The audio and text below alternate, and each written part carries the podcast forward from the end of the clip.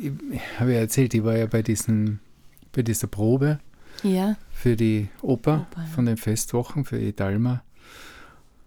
Und das ist, äh, ich habe mir das auch gedacht, ich bin da hinten gestanden und dann, dann sitzt da einer so und äh, schaut in sein Handy und äh, eher so unbeteiligt.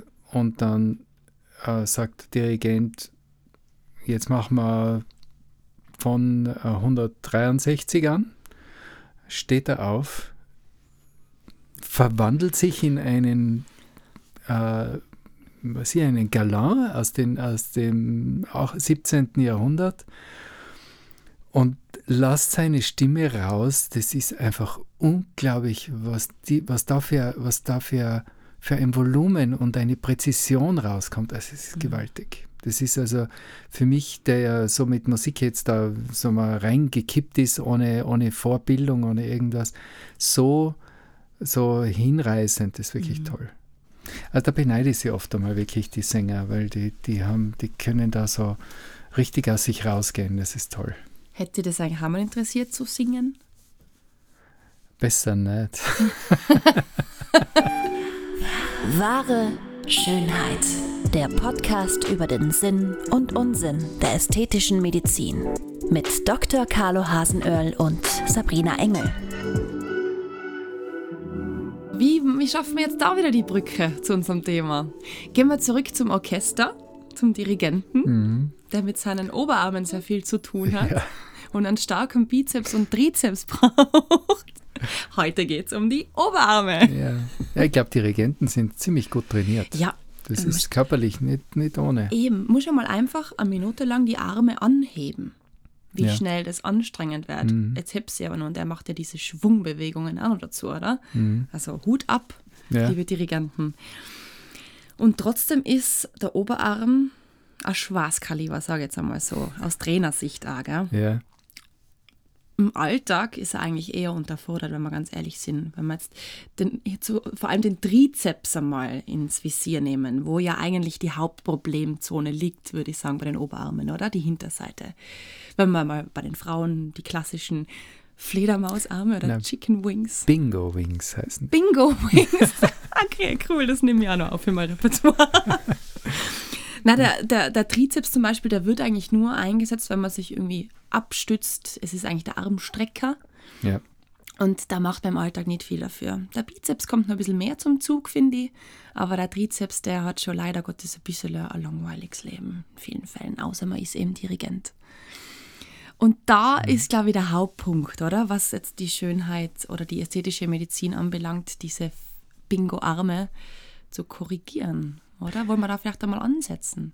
Ja, also ähm, die Muskulatur generell, ähm, finde ich, spielt da eine bedauernswerterweise relativ untergeordnete Rolle. Äh, es ist, es ist ähm, ich habe viele Patientinnen, die an und für sich sehr gut im Training sind. Die, mein, der Großteil meiner Patientinnen schaut auf, äh, die schauen auf ihren Körper Ja. und, und sind sehr diszipliniert und äh, auch im Training. Also ich habe zum Beispiel eine Patientin, die spielt äh, meist im Tennis Meisterschaften. Die hat auch Probleme mit den Oberarmen Ja. bekommen. Und es ist, es ist ähm, also der, den Muskeln zu trainieren bringt schon was. Das traue ich mir jetzt auch gar nicht anders zu sagen, Thema, Sabrina. Aber, Ganz unnötig ist es nicht. Nein, aber in den meisten Fällen leider zu wenig. Patientinnen sprechen wir tatsächlich von kleinem i oder Sternchen i? Oder hast du auch Das Fälle? ist jetzt wirklich Frauensache. Es, Ja. gibt, es gibt schon, ich habe auch schon Männer operiert, die gerade zum Beispiel bei massiven Gewichtsverlusten, also wo man, da reden wir jetzt von 50 bis 70 Kilo Gewichtsreduktion, Mhm. äh, da haben die Oberarme natürlich dann auch ähm, quasi zu viel Haut und äh, die kommen auch zur Oberarmstraffung. Aber sonst ist das ein ganz, ganz ein schweres Frauenthema. Bingo-arme Frauensache. Bingo Wings, du weißt, warum das so heißt. Ja? Von dem Bingo und dann ja, wackelt's. weil die, die Damen, die älteren Damen eben beim Bingo dann immer Bingo, Bingo. den Arm so hochreißen und dann schwingen sie. ja, das ist immer das, ma, da haben wir unsere Oma manchmal ein bisschen aufgezogen früher als Ja. Kinder. Also liebe Oma, falls du Podcast hörst, tut sie nicht. ja, und natürlich ähm, ist es halt auch prädestinierte Stelle für ähm, überschüssiges Fett. Und kann es auch sein, eben wenn dieser Muskel da nicht so aktiv ist, da, da setzt sich halt auch einfach schneller und leichter Fett an. Kann man das so pauschalisieren? Ja, es ist, es ist, glaube ich, äh, es sind schon mehrere Faktoren, die da reinspielen. Es spielt äh, das, das äh, X-Chromosom, also die, die, die genetische Disposition spielt da eine große Rolle.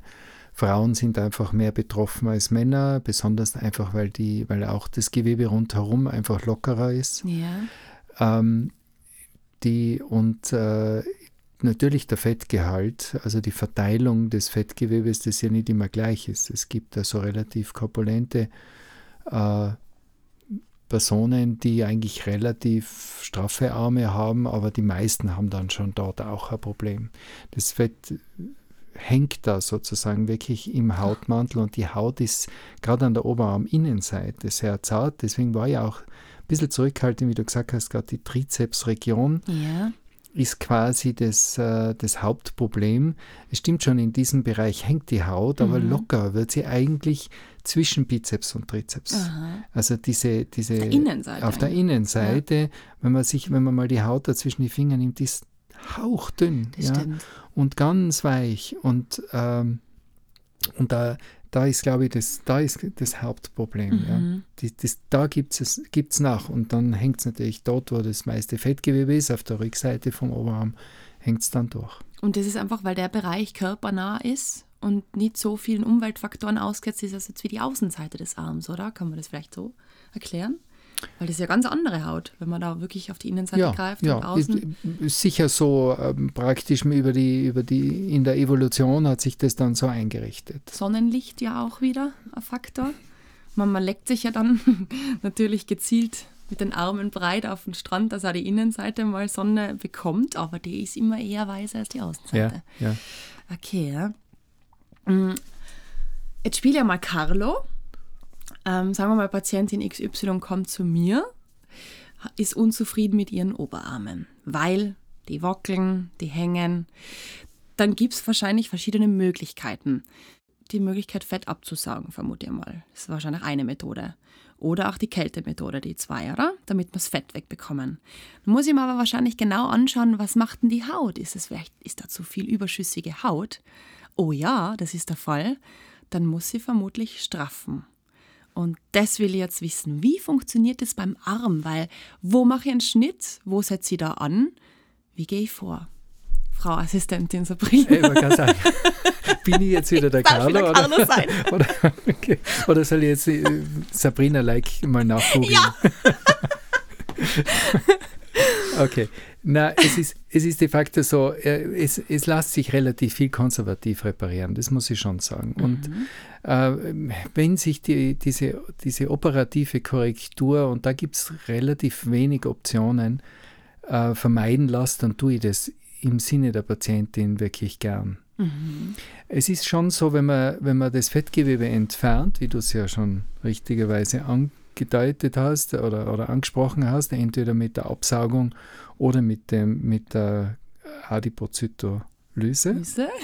dann, ähm, dann, ist dann äh, hat man gute Chancen, dass die Haut sich einfach dadurch, dass das Gewicht weg ist, wieder ein bisschen zurückzieht. Äh, und das kann auch einmal genügen.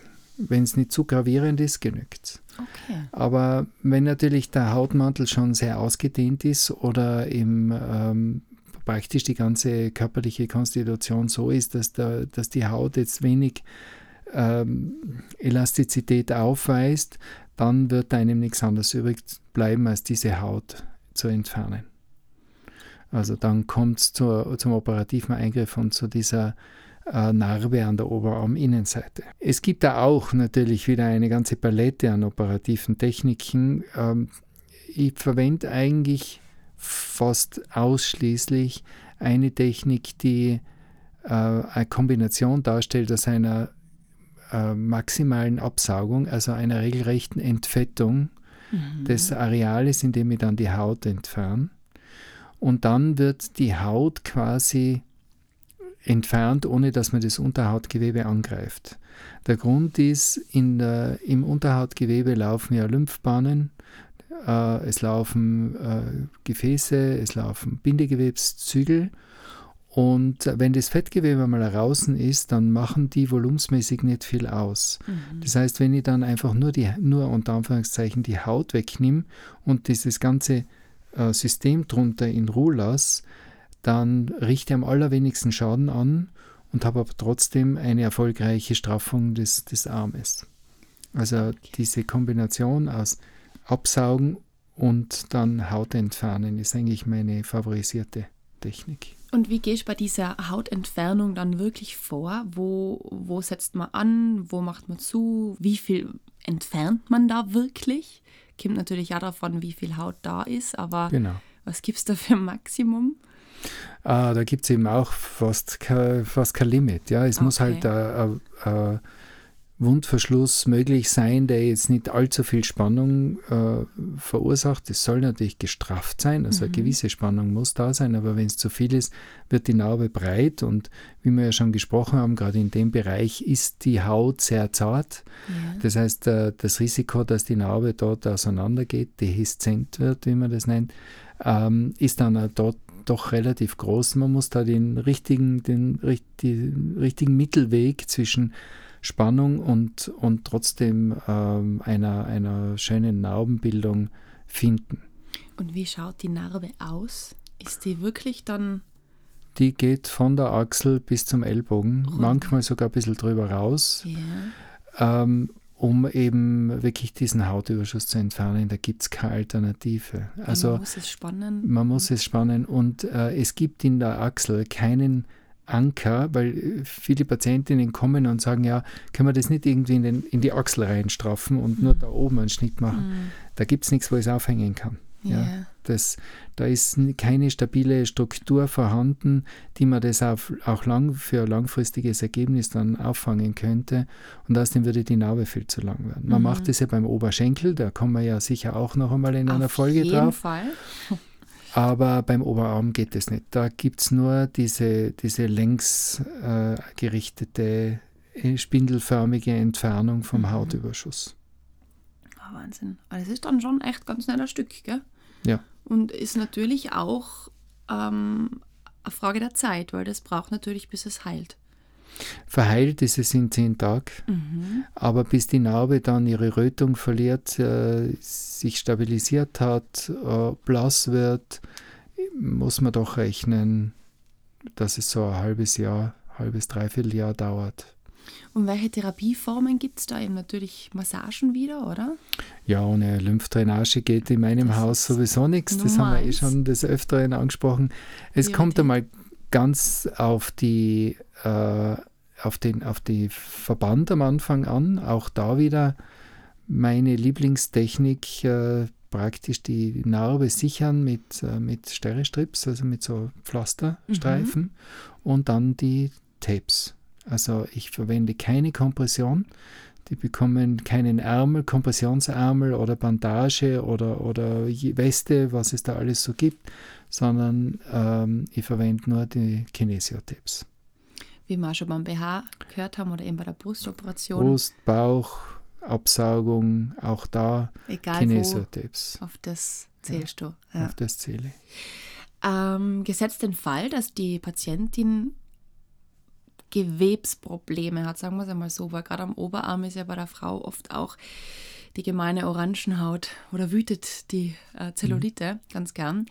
Kann man gegen diese Gewebsveränderung auch was machen? Kann man Zellulite am Oberarm operativ entfernen? Also operativ äh, ist im Prinzip das Gleiche. Ja, also man kann die Haut nur straffen.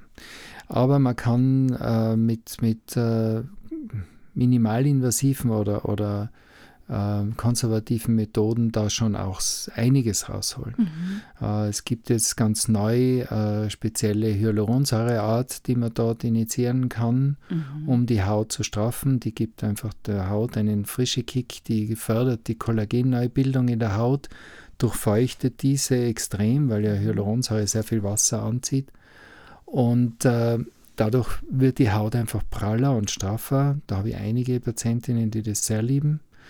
Äh, man kann mit Eigenfett was machen, man kann ein bisschen Fett dazu tun, wenn jetzt die Haut in erster Linie faltig, aber jetzt das, der, kein Fettgewebsüberschuss als Hauptproblem da ist, dass man einfach sozusagen das ein bisschen auffüllt mhm. bei den ganz schlanken Patientinnen. Und man kann mit Mesotherapie was machen, das äh, haben wir ja auch schon einmal besprochen, nicht nur, dass das nicht nur eine Schmerzmethode ist, sondern auch quasi für die Durchblutungsförderung, für die äh, Durchfeuchtung der Haut einfach eine, eine, Möglichkeit ist. Also es gibt schon ein paar konservative Varianten auch und wie gesagt, ich schöpfe das wahnsinnig gern aus, weil natürlich mich selber stört diese, diese Längsnarbe auch, äh, weil ich finde, ich meine, es gelingt mir Gott sei Dank in den allermeisten Fällen, dass dieser feine, feine helle Linie ist, aber die ist halt einfach da. Ja, klar. Aber die Zellulite selbst ist ja eigentlich nicht direkt in der Haut, sondern unmittelbar darunter. Das sind ja eigentlich Verklebungen. Durch Verklebungen entsteht eigentlich Zellulite. Man, es kann genetisch bedingt sein, es kann auf einen Lebensstil zurückzuführen sein, aber eigentlich ist es doch dann in der Fettschicht. Naja, sagen wir, die Fettschichte, die Fettschichte und die Haut spielen da miteinander eine Rolle. Die Haut verliert an Elastizität, hängt ja an manchen Stellen durch Bindegewebszügel in der Tiefe fest. Mhm. Und äh, das Fettgewebe macht dann von innen Druck, äh, quillt dann oft einmal eben auch ein bisschen auf. Äh, also das ist ja das ähm, quasi durch Ödem, durch eine Flüssigkeitsaufnahme ähm, verstärkt sich der Druck und dann kommt es eben zu dieser, so wie bei Polstermöbel, zu dieser und die Knöpfe sagen, Orangenhaut. Ja. ja.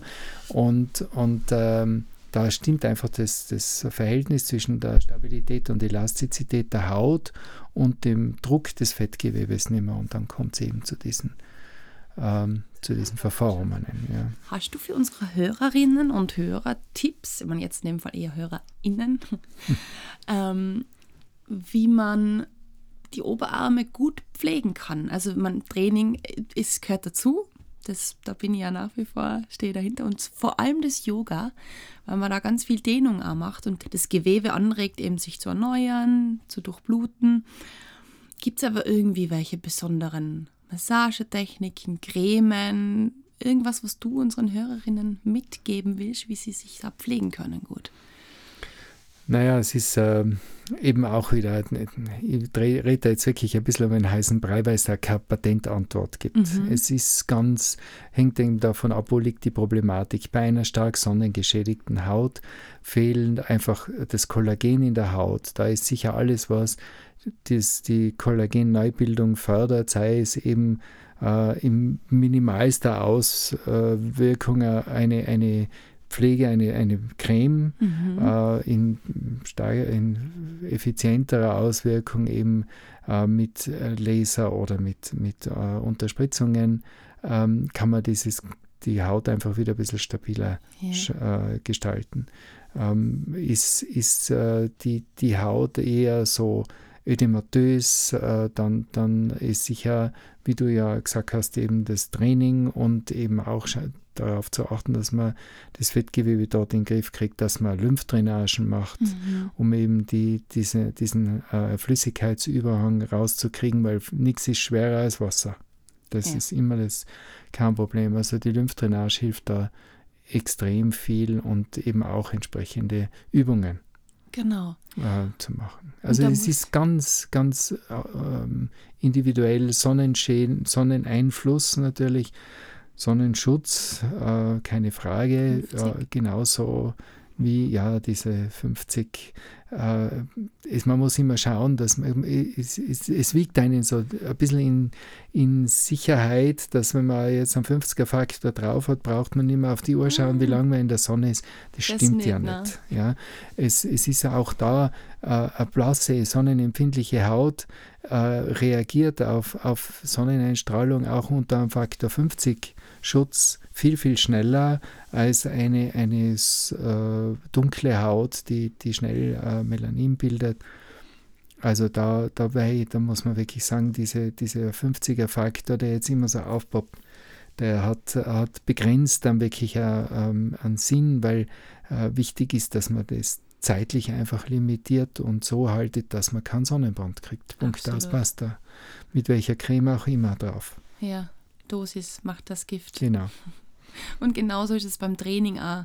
Man muss jetzt nicht meinen, dass man da Gewichte heben anfangen muss oder an auf Arnie Schwarzenegger machen muss. Es ist, glaube ich, nur wichtig, dass man immer wieder Reize setzt. Genau. Und wenn das am das Bürosessel ist, sich mal auszustrecken, die Hände und dann schnell auf und ab zu bewegen, dass einfach dieser Trizeps hinten den Impuls kriegt.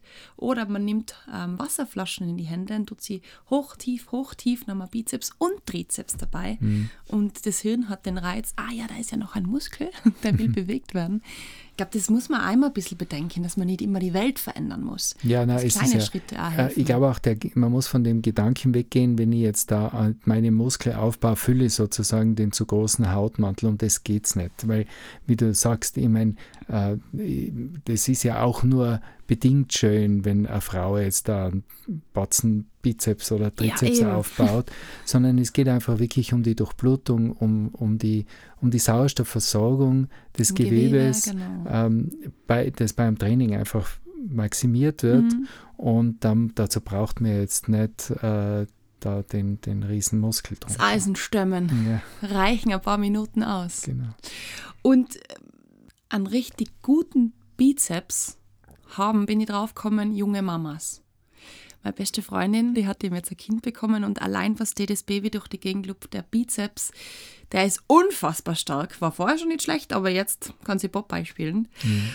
Wir wollen uns nämlich äh, nächste Woche genau dem Thema widmen, nach der Geburt. Wir wollen ein kleines Mummy-Makeover für euch machen. Also für alle Mamas, die uns zuhören. Schickt uns gerne Fragen und vor allem eure Problemzonen, wo es jetzt gerade nach dem Babykriegen happert, wo ihr Unterstützung braucht, wo ihr Fragen habt. Wir beantworten die nächste Woche für euch. Von Bauch bis Fuß ja. bis Kopf auch. Den brauchen wir wahrscheinlich auch. Um so ein kleines Mummy-Makeover zu machen und euch zu motivieren, wieder zurück zur alten Form zu kommen. Sehr Oder, gut. Carlo? Ja, da haben wir auch wieder einiges zu erzählen. Cool, freuen wir uns schon Wunderbar. drauf. Alles Liebe inzwischen. Alles Gute. Das war wahre Schönheit. Lasst uns gemeinsam die größten Schönheitsmythen aller Zeiten aufklären und schickt uns dazu eure Fragen und größten Anliegen an podcast at excellentbeauty.com. Immer her damit und keine Scheu. Wir freuen uns auf euch. Bis bald.